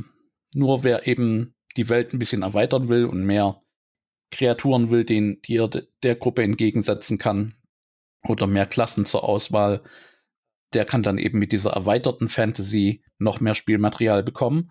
Aber an sich reicht zum Spielen so ziemlich alle Abenteuer, die auf dem Markt sind, die klassische Fantasy. Und so ich das richtig verstanden habe, ist ja Old School Essentials ein Projekt, was noch in der Zukunft liegt, wenn es auch bald schon erscheinen wird. Sehe ich das richtig? Für mich ist das sehr in der Gegenwart. Ich bin gerade dabei, redaktionell die, die letzten Bearbeitungen äh, vorzunehmen, bevor ich dann zum Layout übergehe. Es ist halt eine Menge Material, weil ich halt das tatsächlich so ein bisschen die Mammutaufgabe gestellt habe, tatsächlich alles Material, was bereits auf Englisch draußen ist, auf einen Schlag zu veröffentlichen. Das sind äh, also diese beiden Regeleditionen, fünf Abenteuer und dann noch diverse Zusatzprodukte wie äh, Erweiterungsmagazine und Beispielcharaktere. Wunderbar, denn wir kommen jetzt zu einem Produkt, was auch in der Zukunft liegt, allerdings in der ganz nahen Zukunft. Und wir gehen da auch ein bisschen zurück in meine Heimat, denn Nordhausen liegt gar nicht so weit weg von diesem kleinen Kaff, wo ich aufgewachsen bin. Markus, warum führst du uns nach Nordhausen und womit? Ja, es liegt tatsächlich in der ganz nahen Zukunft. Also der Druck hat bereits begonnen. Die eher fertigen Exemplare sollten dann Ende August spätestens bei den Vorbestellerinnen und im Handel landen. Ähm, warum Nordhausen? Ähm, es geht bei diesen, bei diesen Abenteuer unter anderem um, um Templer. Und äh, ich habe dann einfach mal recherchiert, wo denn in Deutschland die äh, Templer Niederlassungen hatten. Und ein Ort davon war Nordhausen. Und da ja ungefähr, also historischen Hintergrund für meine Abenteuer auswähle, ja, ist es dann letztendlich Nordhausen geworden, wo dieses neue Abenteuer spielen wird, zur Zeit des Dreißigjährigen Krieges. Und vielleicht ein bisschen schon mal die Story, worum geht's? Also es gibt ja immer so dieses kleine Klischee, es geht nur darum, dass man bei USR in den Dungeon runtergeht und Monster kloppt, aber es gibt doch bestimmte Hintergrundgeschichte, oder? Natürlich gibt es das. Also, äh, wie gesagt, also die Templer haben aus dem Heiligen Land etwas eingeschleppt, einen Kult, einen Götzen, der irgendwann einmal unter dieser Templerniederlassung in Nordhausen verschütt gegangen ist. Und jetzt ist es so, dass es eine Gruppe gibt, äh, die äh, sich sozusagen aufgemacht haben, um diesen Schatz der Templer, wenn man so will, äh, zu suchen und zu finden. Nur diese Expedition wird dann scheitern oder ist bereits gescheitert, wenn die Spieler am Ort eintreffen. Und ja, sie machen sich dann sozusagen auf die Suche nach dieser Expedition. Aber es gibt eine ganze Reihe anderer Personen, Gruppen, Geheimbünde, die ebenfalls Wind bekommen haben, dass da etwas verborgen liegt unter den alten Nordhausen und die ebenfalls diesen Schatz haben wollen. Und dann geht's eben los. Äh, wer ist Freund, wer ist Feind, mit wem verbünden sich die Spieler, gegen wen verbünden sie sich? Äh, und vor allem die große Frage, was finden sie tatsächlich in den, in den äh, Dungeons unterhalb dieser alten Templerniederlassung? Wer ist dieser Götze? Was steckt hinter dem Götzen? Was lebt dort unten noch? Was lauert dort unten? ich glaube, das wird ziemlich spannend werden und vor allem, wie du gesagt hast, es geht eben nicht nur um diesen Dungeon Crawl, sondern es geht auch sehr stark um die Interaktion mit den verschiedenen NPC und NPC-Gruppen. Das heißt, habe ich das dann richtig verstanden? Man spielt in diesem OSR ausnahmsweise keine Krieger, Barbaren, Zauberkundigen, sondern Leute aus dem Hier und Jetzt.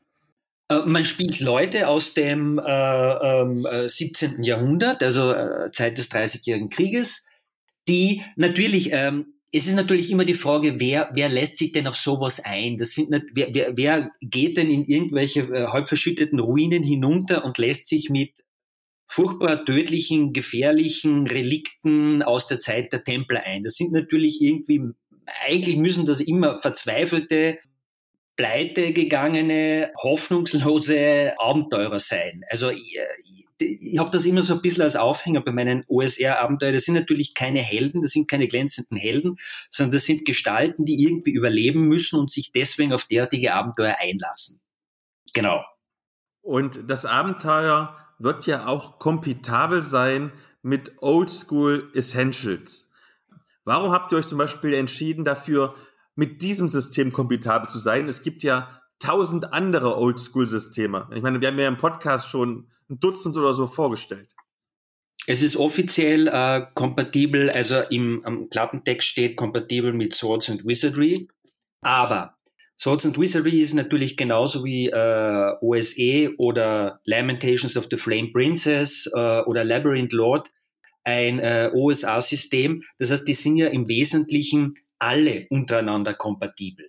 Es gibt natürlich gewisse, möglicherweise ge gewisse Eigenheiten, die man dann anpassen muss, aber das, das äh, ist ohne großen Aufwand auf alle Fälle machbar. Ja, also wichtig ist, und das ist mir bei meinem Verlag wichtig, die Abenteuer erscheinen für OSA-Regelwerke.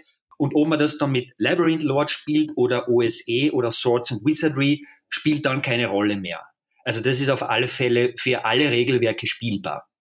Wie ist es denn, so ein Rollenspiel-Abenteuer zu schreiben, was sozusagen so ein bisschen systemunabhängig ist?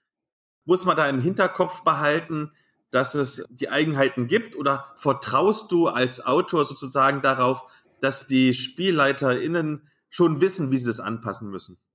Also in dem konkreten Fall vertraue, ich auf alle Fälle darauf, dass die Spielleiterinnen wissen, wie sie es anpacken müssen. Ich glaube, was die Regelwerke anbelangt, dass das Wichtigste, was es zu bedenken gibt, ist die Magie, für welche Stufe dieses Abenteuer, also für welche Charakterstufe dieses Abenteuer geschrieben ist und was diese magischen Charaktere möglicherweise dann schon bereits an Magie beherrschen. Denn äh, die Magie kann unter anderem ein Faktor sein, der alle möglichen vom Autor ausgedachten Fallen oder Schwierigkeiten oder Unwägbarkeiten völlig neutralisiert. Und, und, und das ist einfach das, womit man sich auseinandersetzen muss. Wie, wie mächtig ist der Magier in Ose auf Stufe 5? Welche Zauber beherrscht er und, und wie könnte er mit möglichen Schwierigkeiten dadurch leichter oder schwerer fertig werden? Das ist regeltechnisch eigentlich das Wichtigste, was es für mich zu bedenken gibt. Bei den Feinheiten Rüstungsklasse und Waffenwerte und, und diese Sachen ist es, ist es eigentlich, äh, ist es eigentlich kein großes Thema. Auch von der Lebensenergie, die ist natürlich tendenziell eher niedrig. Es wäre ganz was anderes, wenn ich jetzt bedenken müsste, dass dieses System auch mit dem schwarzen Auge gespielt wird, wo die Lebensenergie ja tendenziell viel höher ist. Dann müsste ich natürlich auch die Feinde entsprechend anpassen. Aber innerhalb der OSR-Regelwerke, denke ich, ist das absolut äh, machbar für alle Spielleiterinnen.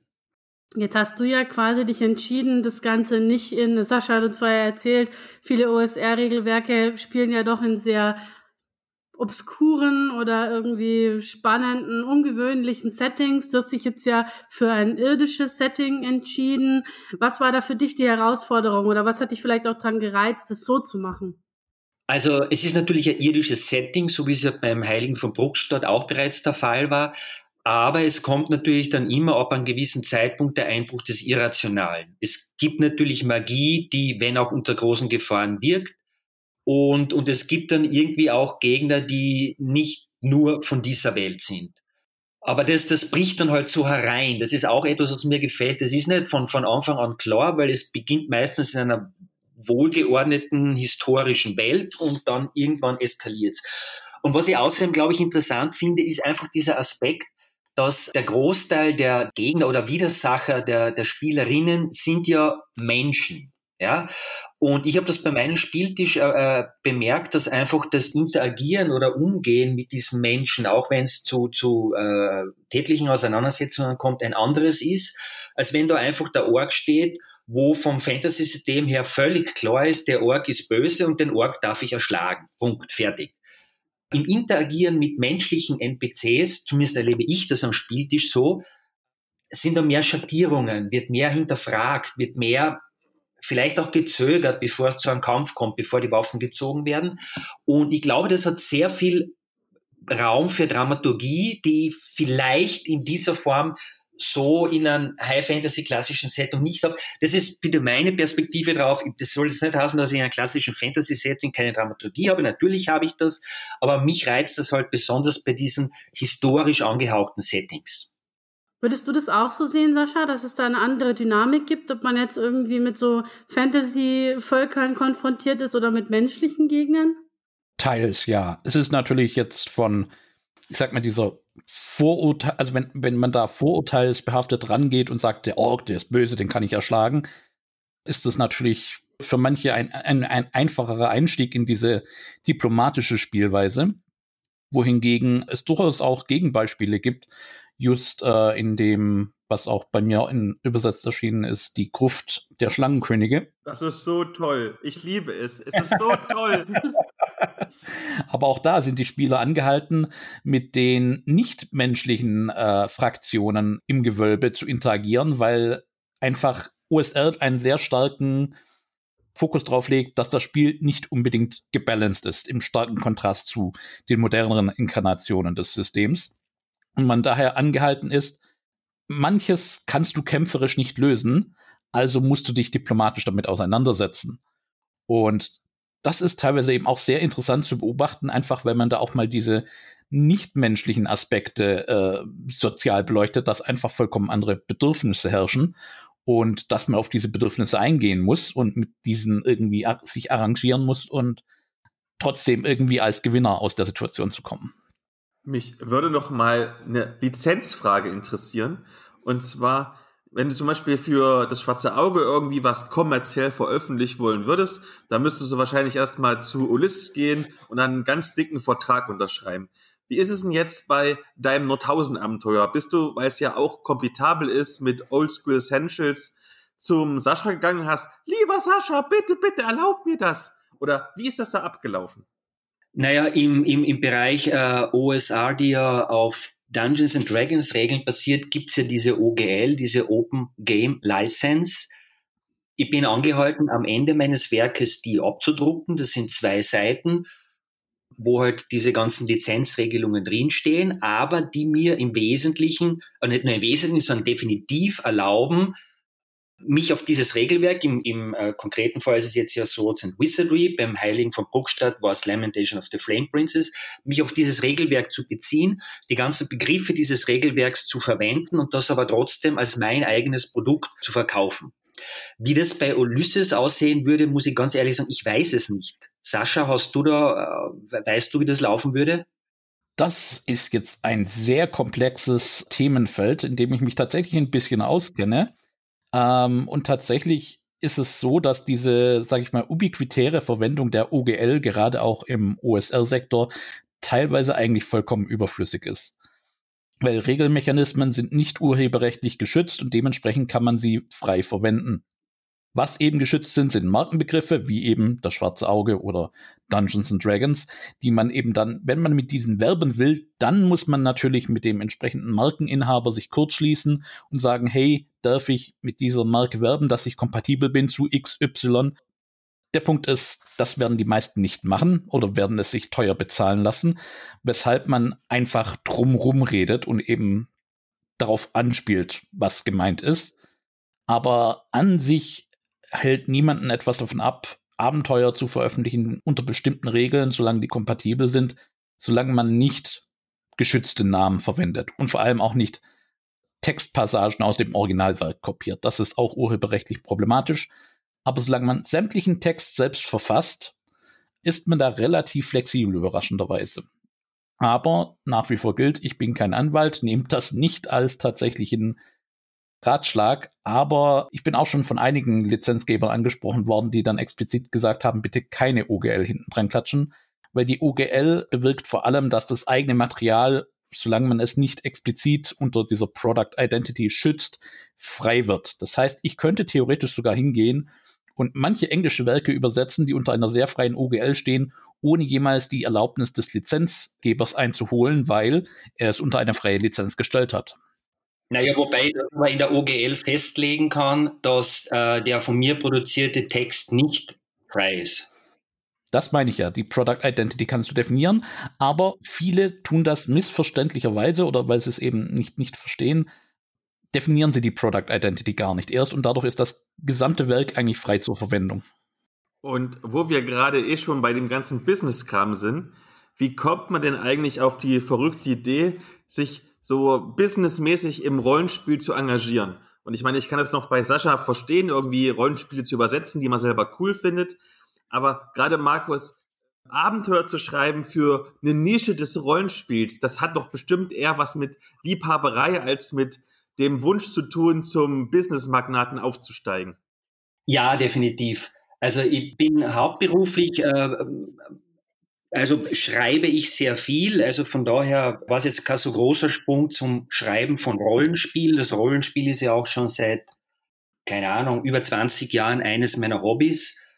Und äh, natürlich war da einfach viel äh, Leidenschaft zu sagen, ich möchte jetzt einmal ein eigenes Rollenspielabenteuer schreiben, ich möchte das auch publizieren. Und es ist auch klar, dass ich das nicht hauptberuflich mache. Ähm, für mich war einfach nur die Bedingung zu sagen, okay, ich probiere es jetzt einmal. Und solange die Kosten durch die Einnahmen gedeckt sind, ist das für mich okay. Wenn das nicht funktioniert, hätte ich nicht weitergemacht. Es hat aber funktioniert, sogar mehr als das. Es sind nicht nur, nicht nur die Kosten finanziert worden, sondern ich merke einfach, das funktioniert.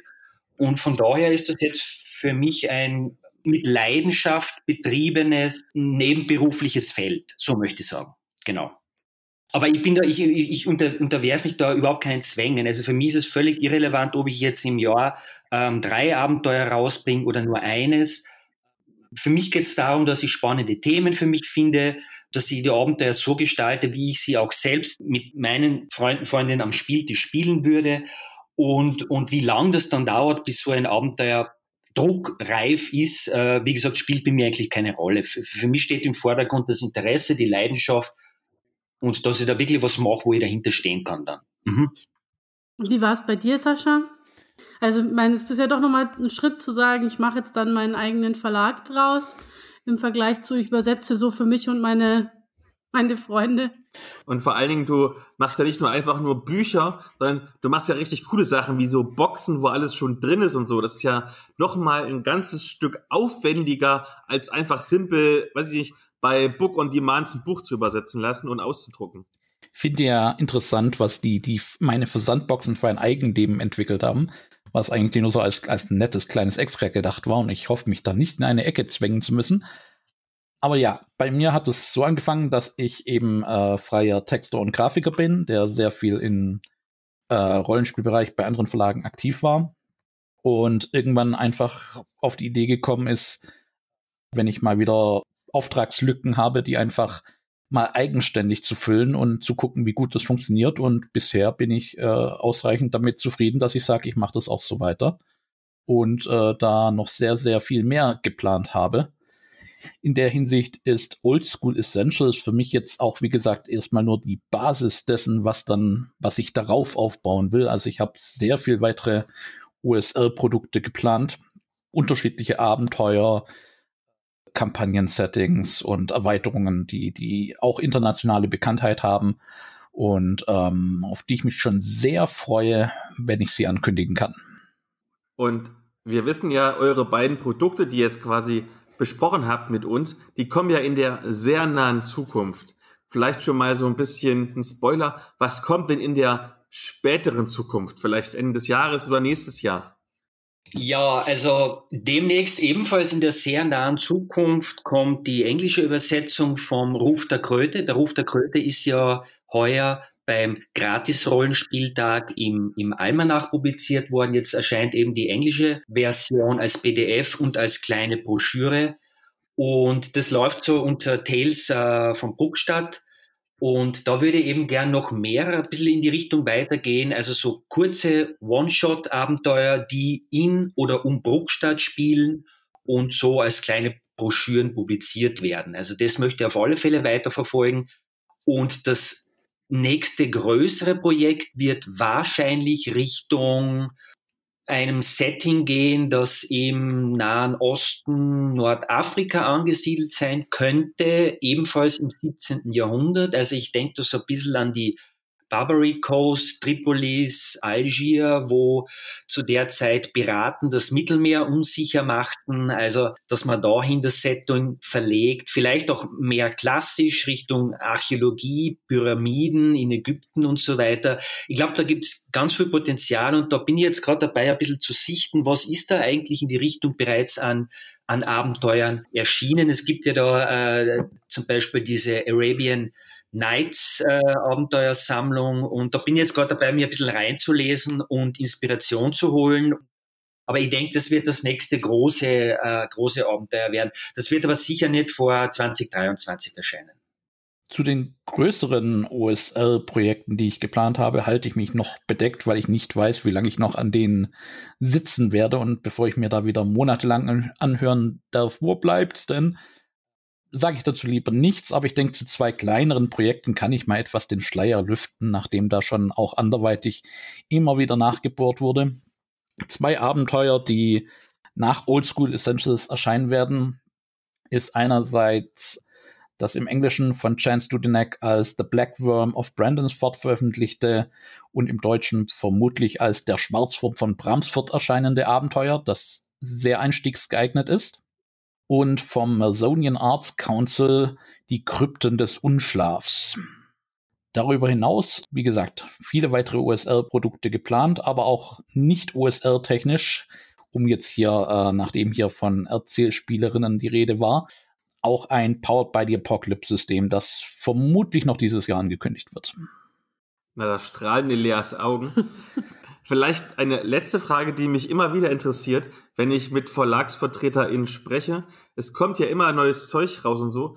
Auch bei OSR beispielsweise, ist der Markt nicht irgendwann gesättigt? Oder stellt ihr fest, man kann produzieren, produzieren, es wird immer gekauft, weil die Leute lieben OSR? Ja, also tatsächlich muss ich sagen, dass eher letzteres der Fall ist, dass es erstaunlich ist, wie viel Bedarf es gibt an diesem überraschend regelleichten System, das anfangs, wie auch ich da mit gewisser Skepsis rangegangen bin, das anfangs für ein bisschen strikt und veraltet gehalten habe, aber es einfach als Plattform für sehr kreative Menschen dient, die auf dieser gemeinsamen Plattform gegenseitig aufeinander aufbauen und vollkommen neue Dimensionen der Kreativität erreichen, die bisher für mich fast verloren schienen im Rollenspielbereich. Und dementsprechend, wenn ich mir angucke, wie ähm, das auch international in diversen Kickstartern immer wieder explodiert, sieht es so aus, als ob das dauerhaft sich etablieren wird. Habt ihr das Gefühl, dass das vor allem so, naja, es ist ein Oldschool-Rollenspiel, sind das Oldschool-Rollenspieler, innen, die sich da wieder begeistern können? Oder sind, erlebt ihr auch viele Neulinge, die sich da mal erstmals ausprobieren? Also mein Eindruck ist, dass da auch sehr viele Neulinge dabei sind. Also ich würde, so wie ich den Kontakt mit meinen Kundinnen heute, das sind durchaus Leute dabei, die sicher nicht bei den Anfängen des D&D dabei waren, sondern die mit das schwarze Auge begonnen haben oder Shadowrun oder, oder ähnliches und, und, und jetzt mit großer Begeisterung diese, diese OSR spielen. Aber ich glaube, ein wesentlicher Punkt, den ich vielleicht noch ergänzen möchte, ist der Umstand, dass es, ich glaube, vor allem im deutschsprachigen Raum eine gewisse Nachfrage gibt, weil es gibt ja nach wie vor, wenn ich jetzt zum Beispiel an Lamentations of the Flame Princess denke, da, ja, da wird überhaupt nichts ins Deutsche übersetzt. Und ich habe von sehr vielen Leuten gehört, dass sie da eben schon starkes Bedürfnis haben, dass da mehr in diese Richtung im Deutschen dann vorhanden ist. Ja, vielleicht sogar, wie es bei mir der Fall ist, im Original im Deutschen geschrieben wird. Also ich glaube, dass da absolut noch äh, Luft nach oben ist und Nachfrage besteht. Ja. Also der Grundaussage kann ich mich anschließen. Ich sehe das auch so, dass es vor allem neue Spielerinnen und Spieler sind, die sich für dieses Feld zunehmend begeistern und ich es auch gerade in dieser Spielerschaft sehr interessant finde, einfach weil die, wie ich vorhin auch angesprochen habe, wesentlich weniger vorurteilsbehaftet an dieses System als auch an diese Welten herangehen und sehr viel freier damit interagieren, als das ich teilweise mit meinen, meinen alteingesessenen Spielergruppe da, die ähm, schon wie viele Editionen, was weiß ich, die, die spielt, und dann einfach mit diesen Vorurteilen daherkommt und sich sehr schwer tut mit diesem sehr freien System und damit kämpft, frei zu spielen und, und, und kreativ zu denken und Probleme zu lösen. Das ist interessant, wie, wie das teilweise sogar für, für diese junge Spielerinnen und Spieler wesentlich zugänglicher ist. Was immer noch nicht gesättigt ist, ebenfalls wie die OSR-Abenteuer und OSR-Regelsysteme, ist der Rollenspiel-Podcast-Markt. Und deswegen ist es immer sehr wichtig, dass die HörerInnen fünf Sterne geben bei iTunes oder bei Apple oder vielleicht auch mal einen Kommentar bei Apple schreiben. Am besten natürlich einen positiven. Und das ist mein Appell an die HörerInnen. Ich danke euch beiden ganz recht herzlich, dass ihr Zeit für uns hattet und eure Systeme, eure Abenteuer vorgestellt habt.